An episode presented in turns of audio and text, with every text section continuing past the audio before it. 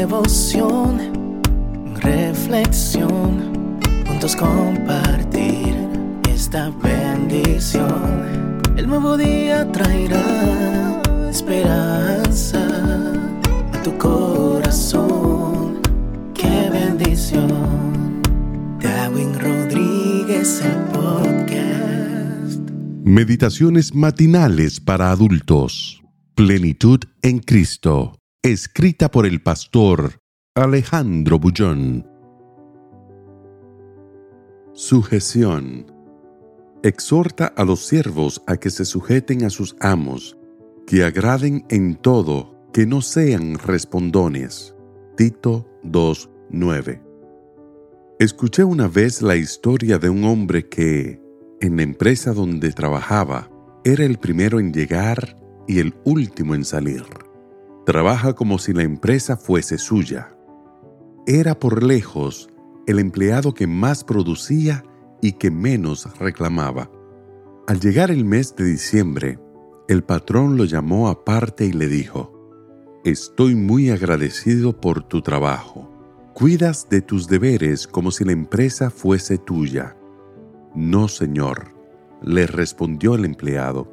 Cuido de todo como si la empresa fuese de Dios.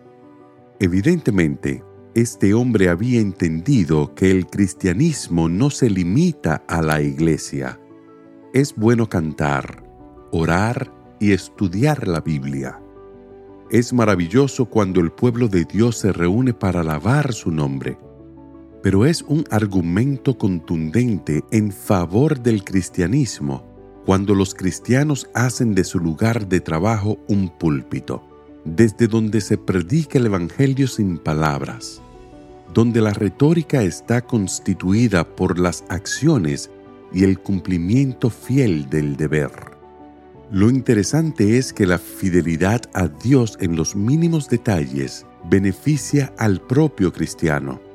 No busca el beneficio, pero las bendiciones aparecen. En el caso del hombre de nuestra ilustración, el patrón le dio una buena cantidad de dinero extra como gratificación por sus servicios y lo ascendió de puesto dentro de la empresa.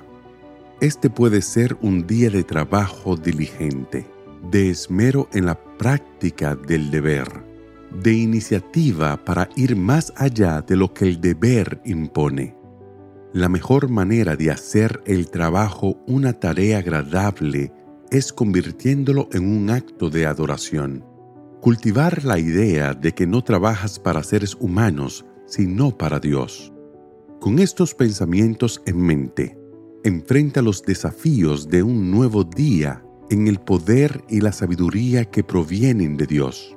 Que tu presencia en la calle, en la escuela, en la familia o en el lugar de trabajo sea una fragancia suave, de olor agradable.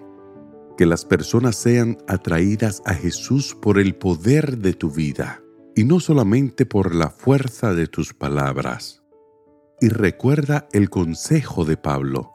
Exhorta a los siervos a que se sujeten a sus amos, que agraden en todo, que no sean respondones. Que el Señor te bendiga en este día. Sé fuerte y valiente. No tengas miedo ni te desanimes, porque el Señor tu Dios está contigo donde quiera que vayas.